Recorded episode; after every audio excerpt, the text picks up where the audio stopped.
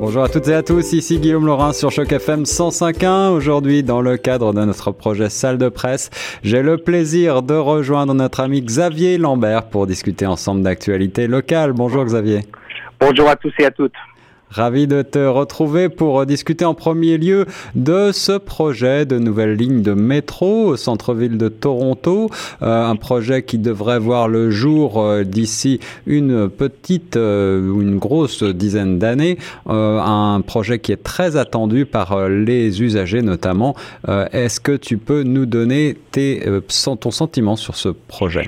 Ben, je pense que ce n'est pas une seule nouvelle ligne de métro que Toronto aurait besoin, mais c'est de plus. Alors, on rappelle quand même qu'en décembre dernier, euh, un grand événement à Toronto, et puis ça n'avait pas eu lieu depuis 2002, on a eu une, un prolongement de la ligne numéro 1 qui maintenant va jusqu'à Vaughan avec six nouvelles stations de métro.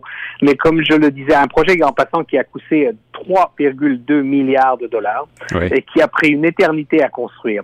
Alors, on comprend pourquoi les projets de augmenter, d'ajouter d'autres lignes de métro, euh, on hésite un petit peu et ça prend beaucoup de temps pour se décider parce que d'abord construire un métro en zone urbaine aussi euh, construite que Toronto, c'est ça coûte très cher, ça prend beaucoup de temps. Euh, oui, c'est nécessaire. Euh, ce qui, euh, comme tous ceux qui arrivent à Toronto le constatent, eh bien, euh, il y a deux nœuds à Bloor et Young, et puis l'intersection aussi Saint George dans une certaine mesure, et puis la, la, grande majorité des des passagers passent par ces stations-là, donc il y a complètement, c'est complètement engorgé. Il faudra donc alléger un petit peu le trafic dans ces stations et alléger le trafic sur les lignes, la ligne numéro un notamment euh, qui part donc euh, de, de Bloor, descend à Union et remonte euh, à, à Saint George. Alors, il y a un plan de construire une, voire même plus qu'une ligne de métro, mais au moins une d'abord, pour qui, qui descendrait au centre-ville à l'est, donc qui allégerait beaucoup le, la circulation sur la ligne numéro 1. C'est ça, qui remonterait vers, vers, vers Pape pour aller jusqu'à Queen et Osgood. C'est ça. Alors, euh, un projet donc euh, qui sera probablement long à voir le jour. Euh, alors, où on parle beaucoup d'écologie et des projets verts voient le jour dans certains pays, notamment des projets de, de tramway totalement électriques, voire de bus électriques. Est-ce que le, ce type de projet serait applicable selon toi à Toronto? Ben, je ne sais pas. Moi, je ne vais pas me, me, me, présenter comme un spécialiste de la question, mais euh, creuser dans une ville comme Toronto, creuser au centre-ville, je ne sais pas si c'est vraiment, vraiment la bonne solution. Euh, nos tramways euh, ont des difficultés aussi, mais le fait que nos tramways n'ont pas leur voie qui, les qui leur est dédiée, c'est un gros facteur. Je pense que on pourrait euh, améliorer les choses en peut-être refaisant un petit peu le, design de nos rues et faire, faire en sorte que les tramways aient leur propre voie. Et à ce moment-là, ça ne coûterait pas la fortune que ça va coûter de creuser euh, au, centre-ville. Alors, c'est pour ça que ça prend beaucoup de temps et ça prend énormément de des, des, jours, des mois, voire même des années de palabres avant de, de se décider.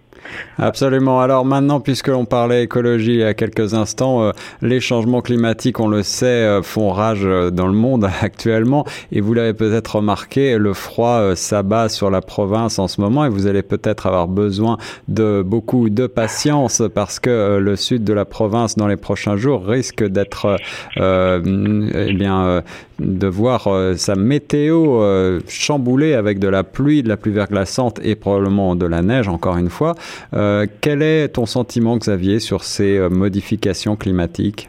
Bah, tout à fait. Je ne pense pas que les modifications climatiques, euh, je pense qu'on fait la confusion entre météo et réchauffement climatique. Et les deux ne sont pas aussi intimement liés que ça pourrait paraître. Mhm. euh, notre hiver, euh, ça fait peut-être après le, oui, le 40e hiver que je passe à Toronto.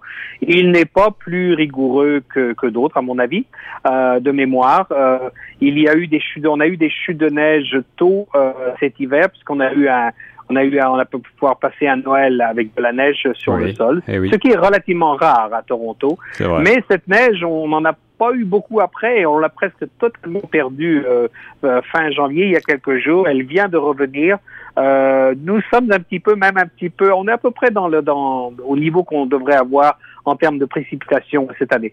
J'ai, avant notre entretien, je suis allé voir l'almanach des agriculteurs. Alors c'est quelque chose qui est souvent consulté en Amérique du Nord, Oui. parce que euh, il est, paraît-il, très précis. Alors voilà ce que l'almanach euh, prévoyait, ça c'était euh, septembre-octobre dernier, que donc la région des Grands Lacs et le Québec, on aurait plus de neige qu'à l'accoutumée et on aurait, des températures de 1 ou 2 degrés en dessous de la normale. Ben, je pense que la neige, non. Je pense qu'on est à peu près à ce qu'on est. Les températures, oui, il a fait très froid. Il a fait très froid euh, fin décembre, euh, début janvier, euh, où on a, on a quand même, euh, le mercure est quand même tombé à en dessous de moins 25 C'est vrai. qui pour qui pour Toronto est rare. Euh, mais euh, je me suis aussi souvenu de ces mots de l'ancien premier ministre, euh, un des premiers premiers ministres du Canada, Louis Saint-Laurent, qui disait le Canada est un pays de climat et de géographie. Ben oui, il avait raison. en effet, en tout cas, l'Association canadienne des automobilistes euh, vous recommande, si vous prenez la route, la plus grande prudence au cours de la semaine. On va finir avec euh, un peu de divertissement. Vous avez certainement entendu les résultats du Super Bowl 2018, la grand-messe américaine. Euh, J'ai envie, de, Xavier, puisque je sais que tu es extrêmement sportif, de- d'entendre ta réaction sur cet des Eagles face aux Patriots. Oui, bah, tout d'abord, oui, tu as raison, c'est la messe américaine, le Super Bowl. Euh, c'est là toujours fin euh, fin janvier, début euh, début février. Euh, alors c'est un, un événement de tous les excès, hein, de- médiatique, le nombre de d'ailes de, de poulet que l'on peut manger, la consommation de bière. Je ne suis pas sûr que c'est toujours une image très positive qui est donnée, mais il reste que le match entre les Patriots et les euh, Eagles de Philadelphie a été superbe. Oui. Euh, ils, euh, ils ont tenu vraiment en haleine pendant toute la, la- pendant tout le match. Alors il faut savoir que les Patriots, qui étaient les tenants du titre, étaient archi favoris, C'est ça. euh, sachant que Philadelphie est allé deux fois en finale, euh, mais n'a jamais gagné. Euh, alors c'est deux images différentes. La ville de Philadelphie, c'est une ville ouvrière, hein, euh, blue collars comme on dit en anglais, et euh, donc euh, ils avaient euh, ils, ils avaient probablement un petit complexe face à ces Patriots, et surtout avec leur le, le emmené par leur fameux car arrière Tom Brady. Alors le, le score est de 41 à 33. C'est une énorme surprise. Euh, en fait, on avait l'impression, euh, tous ces, ces, comme dans un bon film, euh, que je sais que tu aimes le cinéma, eh bien, c'est dans les neuf dernières minutes que tout s'est euh, tout s'est passé, puisque oui.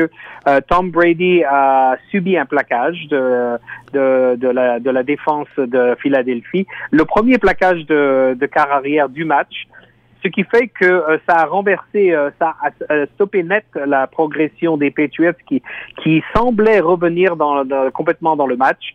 Euh, bon, Tom Brady a fait quand même un, un superbe match. Regardez quelques passes qu'il a fait, sont vraiment exceptionnels. C'est le meilleur quart arrière de l'histoire euh, du football américain, mais rien n'y a fait. Il a même essayé une dernière passe en, en dernière seconde, très très longue dans l'embut, mais euh, les défenseurs de Philadelphie ont réussi à, à dévier le ballon.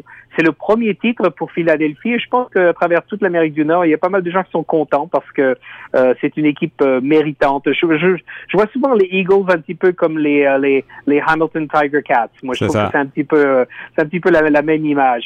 Quant à Tom Brady, 40 ans, ben, il a déjà dit qu'il allait revenir. Il a fait quand même un beau match. Ce n'est pas l'homme du match, cependant. L'homme du match, c'est le quart arrière de Philadelphie, Nick Foles, Oui. qui s'est même permis de, de, de, de marquer un, un essai. Donc, euh, c'est l'homme du match. Belle, belle, belle finale. Euh, la seule chose qui est assez curieux cette année, c'est je trouve que parce qu'il faut savoir que beaucoup de gens regardent la finale, mais veulent surtout regarder le spectacle de la mi-temps. Mhm. Et le spectacle de la mi-temps, à mon avis, a été assez très très moyen cette année. C'est sur, euh, c'est le match qui a été passionnant. Et c'est une bonne chose parce que je préfère le match nettement hein, au spectacle qui entoure le sport. Un très beau match et une belle surprise pour, euh, comme tu le disais, ce premier titre de Philadelphie depuis la création du Super Bowl en 1967, après deux finales perdues en 81 et en 2005 cette année-là contre les Patriots, justement, sur le Et oui, justement, les Patriots, oui. Voilà. Merci beaucoup Xavier d'avoir participé pour nous à cette euh, salle de presse spéciale actualité locale. Merci et on reste sur Choc FM 105.1.